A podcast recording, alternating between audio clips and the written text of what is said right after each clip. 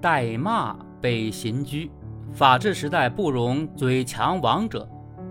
专业代骂，骂不赢不要钱，强势跟帖，刷屏骂人。近日，湖南长沙雨花区警方依法处理了一名为他人提供代骂服务、网暴他人的违法人员。当事人通过在网络平台发布代骂广告，以一百元一天的价格帮助客户在指定社交平台上。对不特定人进行网络言语辱骂，非法获利近一万元，目前已被依法行政拘留。近年来，代服务并不少见，如代购、代驾、代跑腿等等，这些代服务带出了方便快速，让我们的生活变得更高效，深受人们青睐。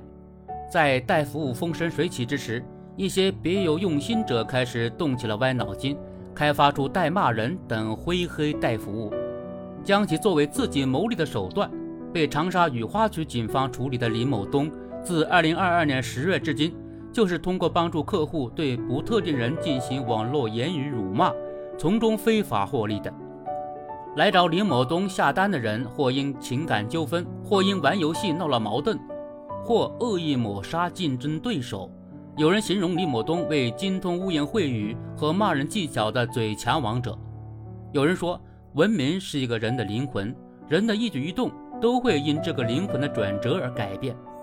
文明也是一个民族的根，民族的兴衰在这个根的牵引下徘徊发展。骂人本来就不值得提倡，在国民素质参差不齐的当下，出口成脏是一种需要改变的现状，而不是相反以代骂来助长。在一个文明程度、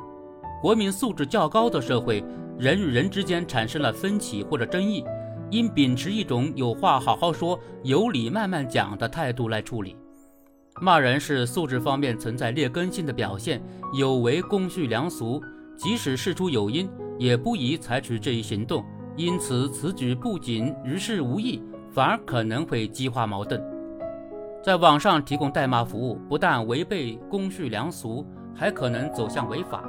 会发展到进行人身攻击、人格侮辱，在虚拟的网络世界代骂，因为具有匿名性、主观恶意强等特点，更容易成口舌之快，上升到人身攻击、人格侮辱，这本质上就是一种网络暴力，构成了民事上的侵权行为，扰乱正常的健康网络秩序，加剧网络戾气，也伤害人际关系，污染社会风气，因此。长沙雨花区警方对一名代骂服务提供者依法行政拘留，理所应当。在法治时代，任何人一旦触碰法律底线，破坏社会文明和谐，都将付出相应代价。